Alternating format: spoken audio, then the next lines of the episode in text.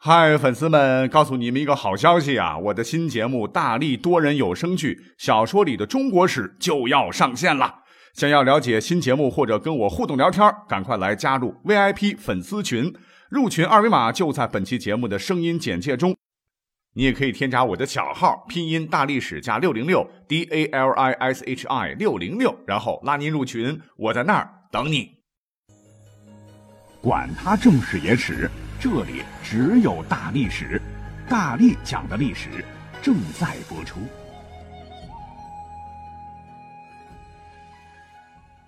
大家好，上期我们讲了《流浪的地球》，也讲到了古代的科幻故事啊。我们从这个角度呢，重新解读了刘邦当年白登之围，他老人家能够捡回一条命的一个另类的真相。其实呢，这些都是抛砖引玉啊。今天呢，我们就来再讲几个哈古代的科幻故事。来比较一下，我们古人的这个脑洞有多大啊？比方说，我们的四大名著当中啊，有一部叫做《水浒传》，里边当然也写了很多神神鬼鬼的这个事儿了哈，可以当做神话类的内容来消遣消遣。可是，在一百单八条好汉当中啊，有一条好汉好像特别的默默无闻，他呢就是轰天雷凌震。啊，很多人还是不知道他是谁啊。其实呢。他是梁山中啊不可多得的一位科技人才啊啊！只是可惜种种原因呐，被生生埋没了。那为什么说他可惜了呢？你要知道，正是因为他，哎，你听他的这个名号“轰天雷”啊，那一定是一位善于制造、操作火药兵器的高科技兵工人才，是直接把整部小说里面的那个冷兵器时代。这个火箭发射一般，嗖啊就带进了热兵器时代，使《水浒传》里面的科技水平啊一下子前进了将近四百多年。你会说这有什么特别的呢？这火药本来就是咱们中国的四大发明之一嘛。宋朝火药就用于武器的啦。哎，实际上经过考证啊，当时还是初级阶段啊。你别看。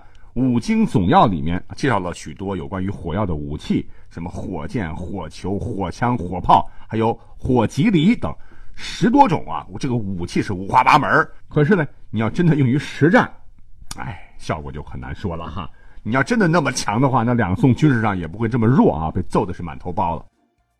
啊，因为《水浒传》本身就是小说嘛哈。你看啊，小说里边有一这样一段非常重要的描写，说。久闻东京有个炮手林，所造火炮能去十四五里远近，石炮落处天崩地陷，山倒石裂啊！第一是烽火炮，第二是金轮炮，第三是子母炮。竖起架子是专打寨栅、营寨的栅栏哈，响处风威大作，发射如连珠般不停，一炮直击破鸭嘴滩边小寨。当下宋江弃了小寨，且上关来，辗转忧闷，众头领尽皆失色。这描写的一段，应该是轰天雷临阵还没有上梁山的之前的事儿啊。大家请看啊，这小说里边描写的，那真是神兵利器的干活。如果北宋当时真的装备这样的武器，辽金西夏以及后来的元朝骑兵早就强弩间灰飞烟灭，嗝屁朝凉了哈。我们再来看啊，注意这个原文呢，施耐庵写道。这个火炮的射程啊，竟然有十四五里。十四五里啊！你要知道，二战时候美国的 M 二六十毫米的迫击炮，现代火药加持才是一千八百四十米，最小射程是九十一米。那个北宋的这个里程衡量好像没有一个非常准确的数据啊，大概一里也就五百米以上啊。十四五里多少？各位可以去算算啊。我觉得这已经超过二战时的迫击炮了啊，而且是。石炮落处，天崩地陷，山倒石裂，跟二战的这个火炮相比，威力是有的一拼呐。尤其是后边说的这个子母炮，威力更猛啊！发射时连珠般不停啊，突突突突突突突突，打得宋江迎战是哭爹喊娘啊。那你觉得宋朝有可能有这玩意儿吗？哈，有人可能会说了，你这太矫情了哈。作者是明代人呐，元末明初的施耐庵呐。啊，艺术是来源于生活，高于生活了。他那个突突突的子母炮写的就是明代的火器呀。没错，明代火器我们都知道，它的发展当时是世界领先的。那么经过好事者潜心研究，说这个可以连续发射的子母炮，很有可能啊，它的原型啊就是当年啊大名鼎鼎的弗朗机炮。据考证啊，这个弗朗机炮就是上为子冲，下为母冲，因为是由欧洲发明的哈，在明嘉靖元年一五二二年由葡萄牙传入中国，能够连续开火，弹出如火蛇，又称为速射炮。因为当时是由葡萄牙人传入中国的，明代称葡萄牙为弗朗基嘛，所以以炮命名为弗朗基炮，按其国名称之为弗朗基，成为中国明代中期的火炮。如果想知道它长什么样的哈，我在咱们的这期节目介绍当中啊会加入图片的哈。它这个母铳是身管细长，口径较小啊，铳身配有准星、照门，能够对远距离的目标啊瞄准射击啊。作战时。先将一个子铳装入母铳的弹室中，发射后将空子铳退出，再换另一个。由于可以轮流的装换子铳啊，减少了临时装填弹药的时间，大大提高了射击的速度，因此称作子母炮啊。通过这么一描述，那不就是就是我们现在使用的重型机关枪的原型吗？哈，这个子铳就类似于弹夹嘛，哈。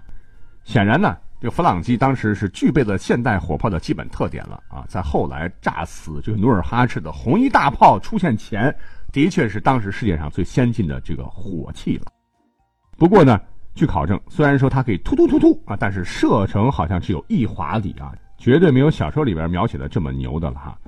那施耐庵是不是以当时的弗朗机为原型，创造出了轰天雷雷阵打的敌人是鬼哭神嚎的子母炮呢？目前只是猜测啊。就算一次啊，能够突突突乘以五十发，五十发一次啊，那对于当时的这个铸造条件来说的话，恐怕弗朗机也是做不来的。所以综上所述啊，施耐庵的超前想象，大体上，他把之后呢出现的这个火炮啊搬到了北宋啊，甚至现在看起来很多是现在才有的玩意儿，怎么能说这不算是科幻派的东西呢？那除了《水浒传》呢，我觉得还有比较穿越的哈，比方说。我们有一位清代文人啊，叫做李汝珍，他创作了一本长篇小说，叫做《镜花缘》。小的时候我是看过小人书的了哈。这个主人公呢，唤作唐敖，乃是武则天氏的探花。因为徐敬业反唐啊，被牵连，被迫坐船周游世界，亡命天涯。但有一次呢，他是大冒险哈，竟然遇到了食人兽群，不曾想危难时刻有猎人是挺身而出，施以援手，救了大家一命啊。呃，当时这个猎人哥们儿是二话不说，是扛起连珠鸟枪啊。书中说是听呱啦啦、呱啦啦、呱啦啦啦啦啊，响声连声啊，是黑烟乱冒，尘土飞空啊，满山响声不绝，四周是烟雾弥漫。那个响声如雨点一般滚将出来，将这怪兽啊打的是尸横遍地。注意，小说里边的唐敖是唐朝人啊，唐朝竟然有枪。还有机关枪，很可能唐敖是穿越到现代了哈。最后，哎，我们再讲一个压轴的哈，真的告诉大家，古人脑洞啊，那开的可真的一点不比我们小啊。还有一本书啊，大家可能就真的不太熟悉了哈，它叫做《狼环记》啊，这两个字特别难写，是一本中国的古典小说啊，作者可能是元代的，也可能是明代的，反正啊是古代的。这个故事是很长、很精彩、很科幻，脑洞大到无边无际了啊！所以呢，当时的读书人看过这本书啊，就送给他一个评语，叫做“荒诞猥琐”的评语。我就不知道这这书怎么跟猥琐有关系了？又不是《金瓶梅》，对吧？你猜怎么着？哈，这本书真的是奇书啊！竟然描写了几百年之后出现的我们如今的电视机、照相机、X 光机和计算机这些东西。哈，那比方说，书中曾经写到。七宝灵坛机这玩意儿，书中说，谢双回有七宝灵坛之机，机上有文字，随意所及，文字折形立篆真草，亦如人意。譬如点点点啊，人欲修道，则使其人自观，己上则便有文字，因其缘分性资而取诱之。后边的八八八啊就不念了啊，我们来翻译一下哈。这个鸡啊，檀木鸡的鸡就是用檀木做的这个鸡啊，鸡是古代的一种小案或者是鸡案小桌子。说谢双回啊有个鸡案很牛逼啊，上面可以随时显示出各种的文字啊，需要什么字体呢？可以随心所欲，什么隶书、篆书啊，什么楷书、草书啊，都可以。想做什么事儿呢？而不知怎么去做，这个谭机呢会用文字显示出答案来。确定这不是用的 Word 软件吗？哈。另外呢，它还能根据需要者提供的已知条件，帮助选择理性的行为方案。想要寻求不易得到的物件，谭机上的文字会告诉你哪些地方可以找到。它还会帮助诊断疾病、开示处方的功能，甚至储存有丰富的文献资料。可以代替人逐字逐句的文字检索，需要什么内容，这个弹机上就会有文字自动显示出来。哇，这奶奶的就不就是网页的谷歌、百度各种 APP 吗？可是当时的古人不理解啊，他们看过之后就说作者写的什么狗屁玩意儿，猥琐啊，荒诞啊。